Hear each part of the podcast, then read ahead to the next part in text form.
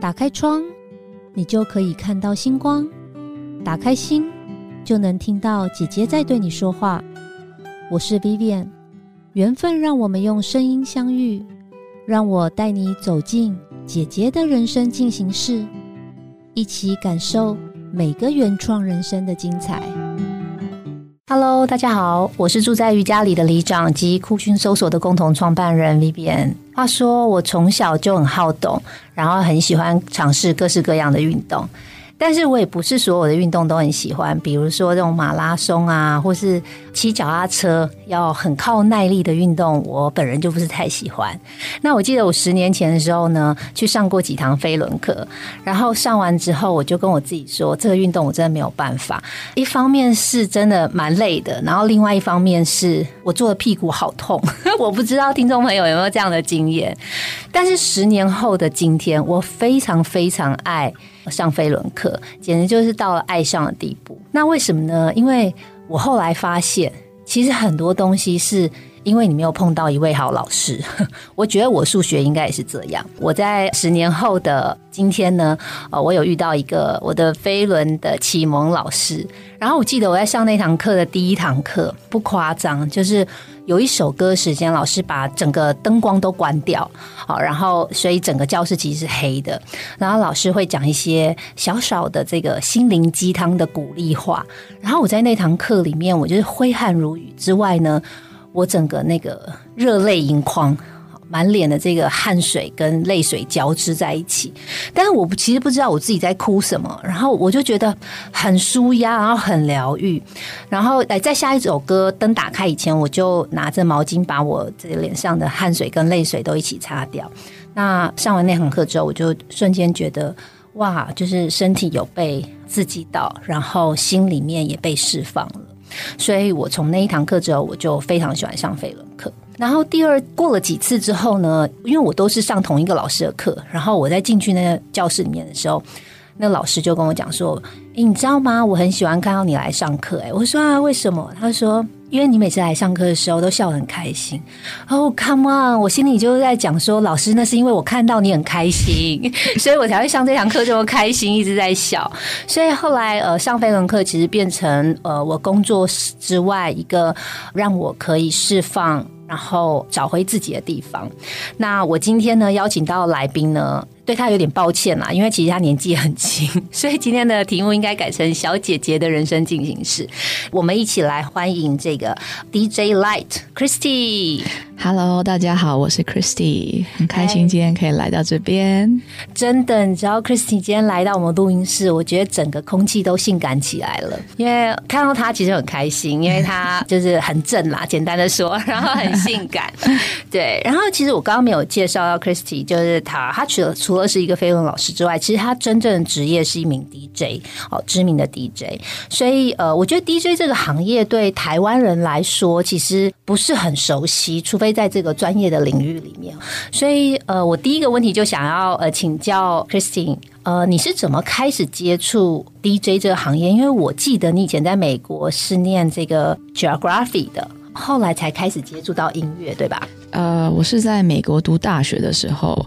然后那个时候当然是很喜欢，有的时候去跑跑趴，然后有的时候跟朋友出去，可能去酒吧喝酒，去那种大型的活动，那你会看到台上 DJ，就觉得哦好酷哦，我想要成为一名 DJ。其实大部分的人，就是因为我现在有在教 DJ 课，大部分的人想要来上课，几乎都是因为他们觉得台上的 DJ 好酷哦。对。但是其实他们不知道，其实背后还有很多很多。大家不知道的事情，嗯，我当初在美国开始学 DJ 的时候，其实我有去上一个 DJ 学校，那时候他们有推一个优惠，说如果你买一堂课的价钱是这个，但是如果你整套全买的话，价钱会优惠很多，所以我当时我就想说，那为了那个优惠，我就直接买全套了，结果。一开始上课我就已经后悔了，我就觉得我天哪，这完全不是我想象中的东西。因为第一个就是很难，再来就是你要一个女生，其实对器材像 DJ 的器材，一些什么接线啊，那些很多很技术上的东西，是对一个女生来讲是非常困难的。然后再加上那个时候有语言的隔阂，所以当初我之所以会坚持下去，只是因为我觉得我的钱都付了。所以我其实一开始学 DJ 的时候，并没有觉得很好玩，后来真的会觉得，哦，我好像真的越来越喜欢了。是开始到表演的时候，才觉得，哦，我好像开始喜欢这个这个行业了。开始看到我放歌的时候，下面的人会有给我的反应，就觉得有互动的时候，才会你真的会喜欢。所以其实我一开始没有想要当 DJ，我是真正。因缘际会接到表演的时候，我才觉得，哎，我好像真的对这个蛮有兴趣的。对，就是开始变酷以后才喜欢。对对对。然后一开始其实都是觉得，我为什么要受这种折磨？我完全听不懂他们在干嘛。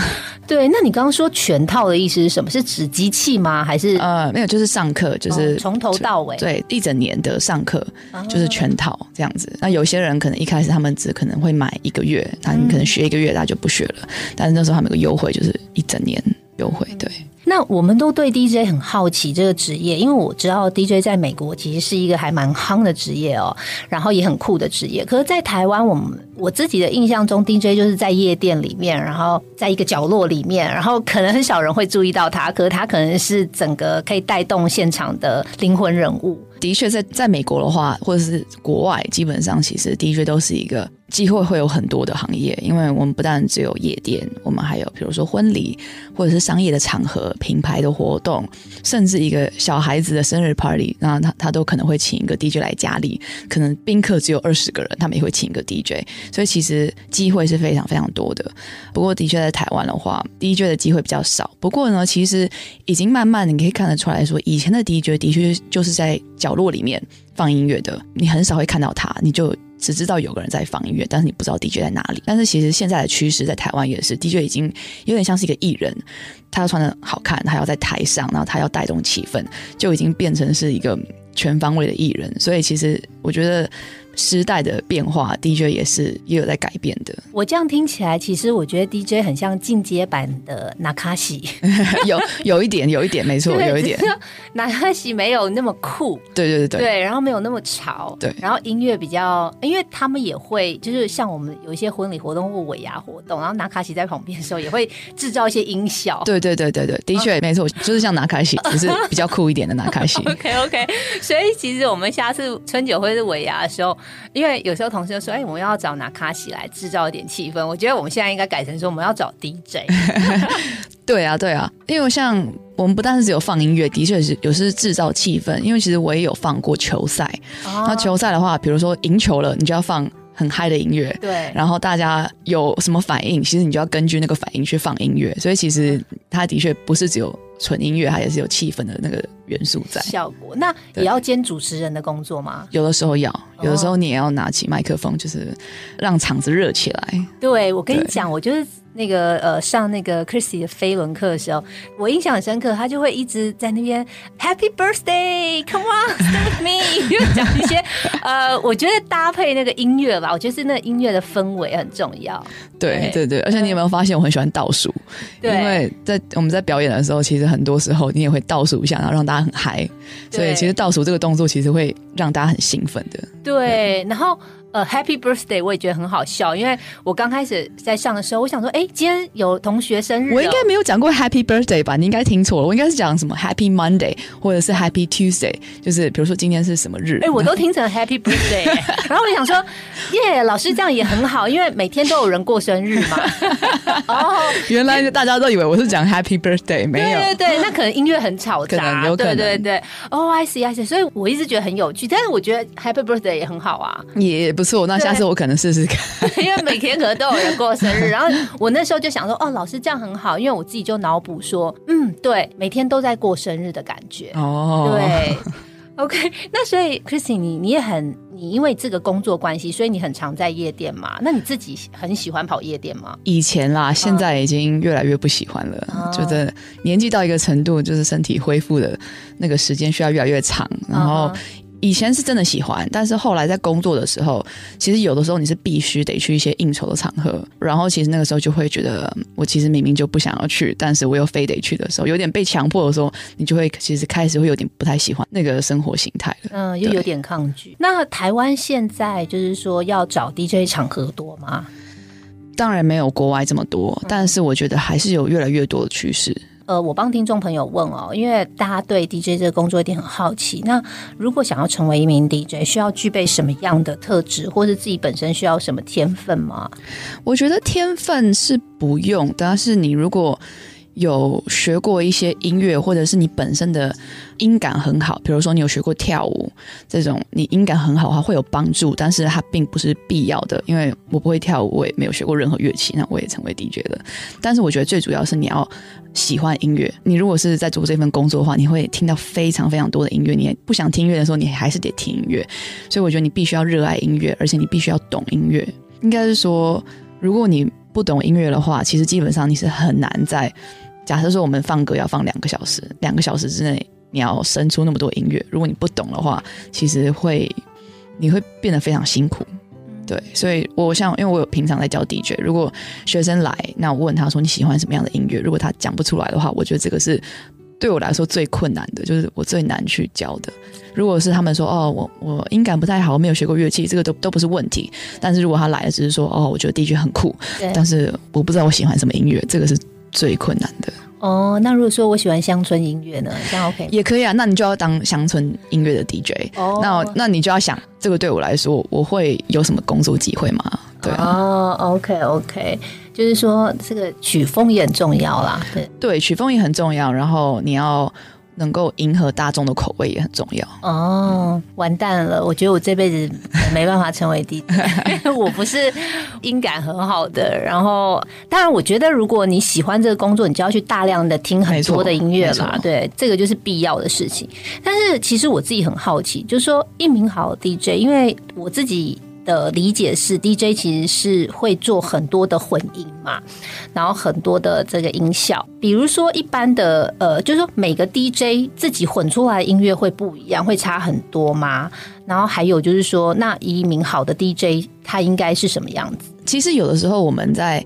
想 DJ 这个问题的时候，你可以反过来以观以你是台下观众的角色来想。假设说今天好 DJ 跟一个不好 DJ，通常你你观众都会讲说，哦，我觉得刚刚那个 DJ 放的音乐很烂。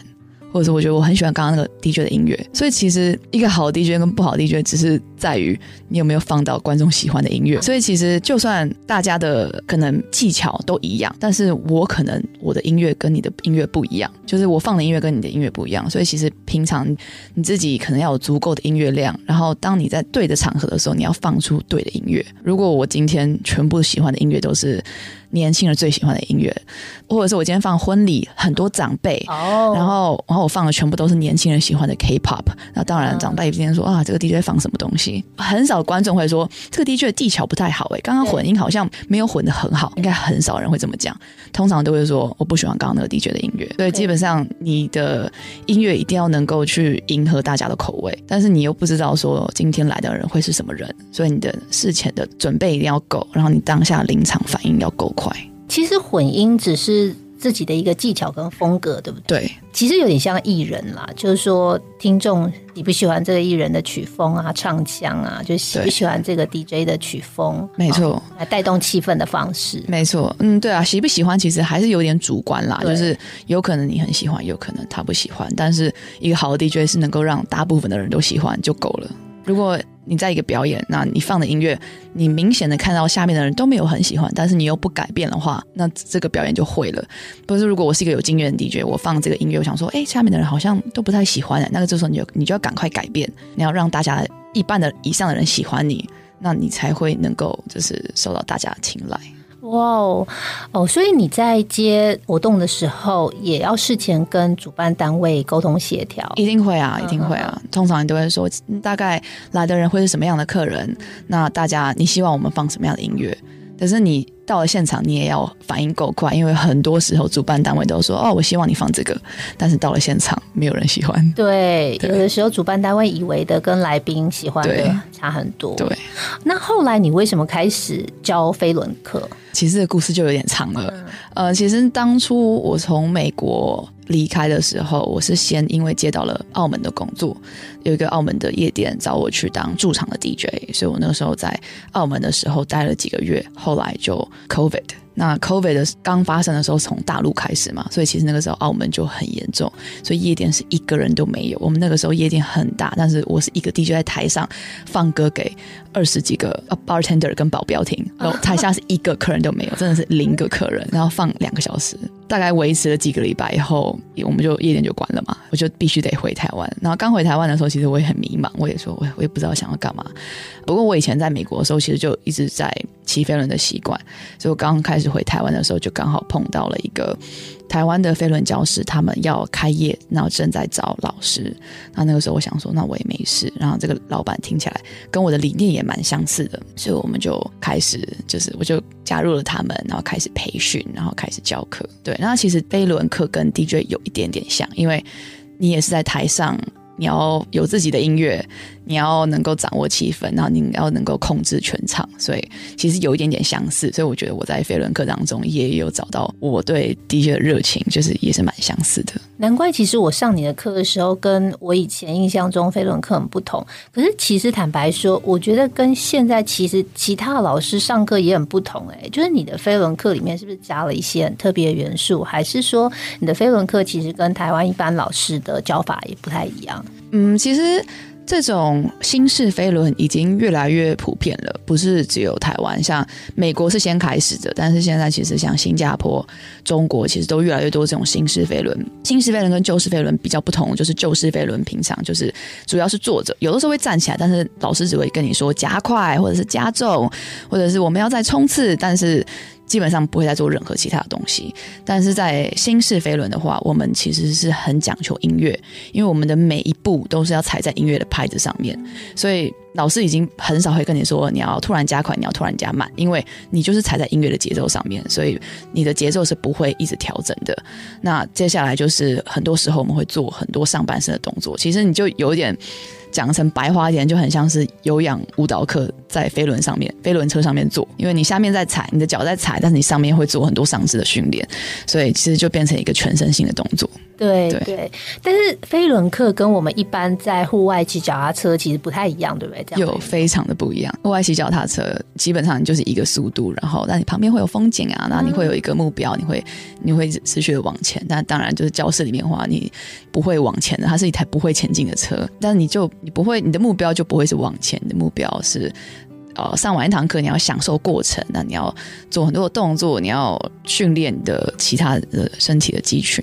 那你有其他的学生有跟你说过像我这样整个身心被释放的经验吗？当然有啊，当然有啊。其实我们这堂课的目标，其实本来就不是说一定要让你体力变得很好，或者是你的训练要达到多大的效果。其实它本来就是一堂让你可以就是释放你的你的心情，然后可以就是让你进来以后，你会变得更有自信的走出去。所以我觉得他其实至少我啦，我的目标其实基本上不是让学员说哦，我来这边我觉得好痛苦哦，怎么那么难，好像很折磨，而是你走出去的时候，你会觉得哦，好像刚刚我觉得我对自己做了一件非常好的事情，然后我觉得。虽然很难，但是我做到了，那我走出去更有信心。你知道吗？虽然我不是那种音感很好的人，但是我对音乐很敏感。就是我听到我喜欢的音乐，或者是那个旋律，然后再加上一点心灵鸡汤，我就非常容易感动。所以我几乎其实每次上课都会有那种心灵被洗涤的感觉，只是有时候有哭出来，有时候没有。对啊，这其实就是这堂课的目的。对，我觉得很棒，所以我会持续 维持这个运动习惯。太好了，太好了。对，那你觉得飞轮对女生的好处是什么？其实它是一种很好的有氧运动。接下来，像这种新式飞轮，其实是个全身性的。训练，但是一般女生其实都会很害怕说我的腿会变粗。但是你想想看，一般在骑那种户外骑脚踏车的的那种选手，你发现他们腿都超细的，所以其实那只是一个迷思，说飞轮骑的腿会变粗。那当然，一般人会担心说，哦，可能。骑的时候膝盖会痛，但是其实骑飞轮是最不伤膝盖的有氧运动。那通常如果真的会觉得膝盖会痛的话，很多时候其实就是姿势不正确。所以基本上就是我都还是会建议初学的学生可以多跟老师沟通。如果你真的觉得一不舒服，马上跟老师讲，那一定要把姿势纠正好。通常膝盖如果太内八或外八的话，就比较容易造成痛。或者是如果你站起来的时候放了太多重量在膝盖上面的话，会造成膝盖痛。但是基本上来说，起飞轮是一个最不伤膝盖的运动。其实膝盖会痛，很多运动都会啊。其实全部都是姿势不正确。没错，没错。对啊，因为其实瑜伽瑜伽也会膝盖痛，如果过度这个膝盖锁死或者超伸的话，对啊，对。所以因为飞轮是一个有氧运动，那其实每个运动我自己都蛮推崇的啦。我觉得我们在生活的过程里面，应该每种运动都要尝试，因为有些有氧有。有氧运动的这个呃，比如说练习心肺啊，好，或者是可以减脂啊的效果。那有些无氧运动可能可以增加这个肌肉力量啊，等等。对啊，我其实都建议我的学生不要只上飞轮，就是什么都要做一点。你要做一点伸展，你要做一点肌力训练，你要做一点有氧。其实一个平均的运动呃训练。会是对于塑造你的体态跟你心灵方面，其实是比较好的，就是尽量不要只做单一一个运动。哎，那我刚刚一开始在节目一开始是有提到，说我一开始骑飞轮的时候屁股会很痛。我们怎样可以？我现在不会了，但我不知道为什么。是因为椅子有改良吗？没有，就是其实每一个人都会一开始都会，没没有为什么，其实就只是你一开始会，后来就不会了。你后来你的屁股就习惯了，它就再也不会痛了。所以其实只是对于初学者，一开始的时候会，后来你就绝对不会再痛了。其实就是这样子。可是如果你真的会觉得很不舒服的话，可以就是穿车裤啊，或者是你可以买那种椅子的软垫，然后或者是像我们新式飞轮，很多时候会站起来坐下来，那你。站起来坐下的时候，你可能坐下的时候不要做太大力，你可能核心要收一下，轻轻的做。对啊，可是就像你讲的，一开始会，后面就不会了，没有改良，只是因为你习惯了，所以这只是你一开始必须经过痛，但是你后来就不会再痛了。哦，所以每个人都每个人都会都会的，我也会啊，对啊。重量比较重的人去骑飞轮会比较辛苦吗？呃，你说重量比较重的人是像，比如说像男生，嗯，对，他们在骑，就比如说在站姿的动作，或是坐在椅子上的时候，应该因为椅子一定很小，你知道我？可以想象说，连我们哦，连我这么瘦，我坐在椅子上都痛了。男生如果是重量比较重的话，你想想说屁股痛，也许他们的确会比较不舒服一点点。可是呃，通常来讲呢，男生会觉得骑我们这种新式飞轮比较困难，是因为新式飞轮很多时候是需要核心缩紧，然后让你的重心在后面。但是男生其实很习惯用上半身出力啊，所以他们就会更想要去。压那握那个握把，所以他们就会比较不舒服。然后反而是女生很快就可以抓到那个感觉，因为女生其实本来就是下半身比较强壮一点点。然后，所以他们这个时候女生就会比较容易可以上手。但是，呃，你讲的男生。还是很多男生有，就是在这个行业里面，有我们非常非常多厉害的男生，就是骑飞轮的。所以不是说他们做不到，可是有可能就是一开始的时候要有正确的指导，他们才可以比较好上手。我觉得呃，你的飞轮课很不一样，就是因为音乐的带动啦。所以我其实后来在跟 Christine 聊的时候，才发现说，哦，为什么以前跟现在我在上飞轮课感受很不同？我觉得第一个就是音乐的感染力。没错，然后还有就是你在飞轮的时候那个引导跟指导，没错没错，对，所以要成为一个飞轮老师，你觉得最重要要具备什么样的条件？我觉得飞轮老师至少我们这种飞轮老师其实也有点也快要像艺人了，你必须要在。台上就是这样带动气氛啊，然后你必须要，可是你你一边带动气氛，你要一边给安全跟正确的指导，因为如果你只是像台上他嗨的话，那下面的学生如果有发生什么不安全的事情，你就要你就也要顾到，所以其实。在台上，其实我们很忙的，对啊。那再来，当然就是一个喜欢运动的心，就是希望可以把这个运动带给大家，就是希望大家可以跟我一起感受这个运动。因为我一开始也是像学生一样，我也是一开始很爱这个运动，我上瘾了，然后我疯狂想要骑，所以我是很希望可以把一样的感觉带给大家的。嗯，对啊，对你刚刚说那个安全性，其实我有一次骑到很激动的时候，我一直觉得那车在摇，快跌下去的感觉。然后我每次去骑的时候。自从有了那一次经验之后，我每次去骑的时候，我都一直脑中在想象说，如果我现在车子倒了，我该怎么办？我脚一定会受伤，因为我的鞋子已经拴住在那个踏垫上。对对对对对，你有碰过这样的车子倒哦？你你怎么骑的车子？就站起来时候很嗨呀，然后你知道我隔壁的女生男的哇哦，一直叫这样子，然后我就会跟着他也很嗨。对，然后有一次就是车子就晃了一下，我就心想说，哎，我是不是太激动了？哦，有可能也就是身体整个太往前了，就是像如果你的骨盆底肌在后面，然后稍微比较稳定一点的话，其实车子是不会摇动这么多的。但是如果你整个身体太往前，想要扑到前面去的话，就会有比较有可能会有摇动的现象。但是其实那个飞轮车很重，它是不会倒的啦。对对，所以你在教课的这个经验里面没有碰到呃飞轮车倒吗？或是其他危险的事情？我想想看哦，危险的。目前好像还真的没有哎，可是顶多可能会有人有哦，真的在现场发生的其实没有，可是哦，可能就是比如说学学生没有吃早餐啊，他们会觉得头晕，或者是有些学生不喜欢那个灯光，他们会觉得有晕眩，他们会觉得眼睛会不舒服。这个主要是像这种的，但是真的有发生过危险，目前我还没有碰到，比较多是可能事后课堂会跟我。课后也会跟我说膝盖会痛，或者是下背会酸，那这些东西我会跟他们说怎么调整。那有些学生可能就是因为事前的安全措施没有学好，那比较容易会发生这个状况。但是基本上到很危险的，我是还没有遇过啦。而且我觉得飞轮老师其实体力也要蛮好的。对，没错。除了在踩之外，唱唱跳跳，然后还要讲话带动气氛。对啊，而且讲话我还不能喘。对，呃，对，然后而且灯光很暗，所以你要一直适应这种灯光的的效果，对不对？对，但是其实因为我在夜店待很久，所以灯光对我来说其实还蛮习惯的。嗯，对啊。好哟，那呃，我们时间也差不多到节目的尾声。那呃，如果大家很想要呃来学这个 DJ，因为我知道这个呃 DJ Light 其实有自己在教 DJ 的课，那要不要请你来跟大家讲一下，说如果我对 DJ 有兴趣，我可以到哪里去找你呢？可以啊，因为其实学 DJ 不是说我一定要变成台上的 DJ，很多时候学 DJ 只是想说，哦，我喜欢音乐，我想要更了解音乐。那其实我们在 D 学 DJ 的过程当中，也会跟你就是深入，就是探讨一些你喜欢的曲风啊，或者是让你更了解一些一些音乐的歌手的背景，所以其实会让你就是对音乐这个知识会更更充足。所以其实我觉得也不用担心说啊，我真的想要变成去夜店的 DJ，我可能不喜欢跑夜店，因为我的学我很多学生其实他们有些可能是本身就是自己已经有很成功的。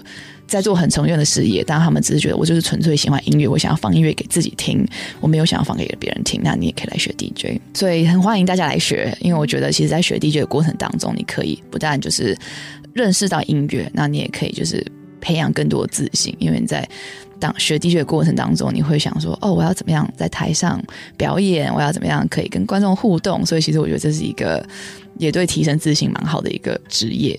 所以，如果大家有兴趣的话，我在那个台北市的敦化南路圆环那边有一家音乐的工作室，叫做 Bounce on Decks。Bounce 呃，就是跳跃嘛，在 on Decks 就是在我们 DJ 器材上面跳跃。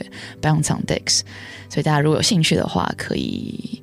来跟我上 DJ 课，然后 Christine 在这个 IG 上面也是一个呃有这个万人追踪的，哎没有没有没有没有没有，对呃的一个就是 IG 的账号，要不要也跟大家分享一下？可以啊，我的 IG 的账号是 DJ LYT Music。D J L Y T M U S I C，那呃，D J Light 会在他的 IG 上面分享很多他的生活还有他工作的呃样貌。哎，那你最喜欢什么样的音乐曲风啊？太多人问我这个问题了。其实你要当一个 DJ 的话，你其实不能只喜欢一种曲风，你要喜欢太多了。所以基本上我真的是什么都喜欢。我以前在美国的时候，其实我们住，因为我住在 LA，LA 是非常多 hip hop 的，所以当时我被 hip hop 的歌呃曲风。被影响了很多。那回台湾的时候，当然就比较多电影啊。那我不是我本身，我也很喜欢电影，我很喜欢 House。那当然，像比较轻松一点 R N B，其实我都喜欢。我真的没有一个非常喜欢的曲风。那我觉得，当一个 DJ 是要很客观的，好的音乐就要分享给大家，不掉不用局局限在某一种曲风。哇，很棒！所以我们的听众朋友，如果你的公司或是你自己啊有一些活动想要找这个 DJ Light 的话，也欢迎可以跟他联系，从 IG 上面嘛 就可以找到他。对，然后 Christine 他也有在很多的品牌，很多品牌现在也会找 DJ 来做这个带动气氛的这个角色，所以其实不局限于我们理解的这些一般的这夜店的活动。所以现在婚礼呀，呃，这个春酒啊、尾牙，或者是刚刚有提到的那个品牌的一些活动啊、记者会，其实都蛮适合有这样的角色的。那我们就跟大家一起道晚安吧。好，晚安大家，谢谢大家，晚安，谢谢。本节目由好说团队直播，每周三晚上与您分享姐姐的人生进行式。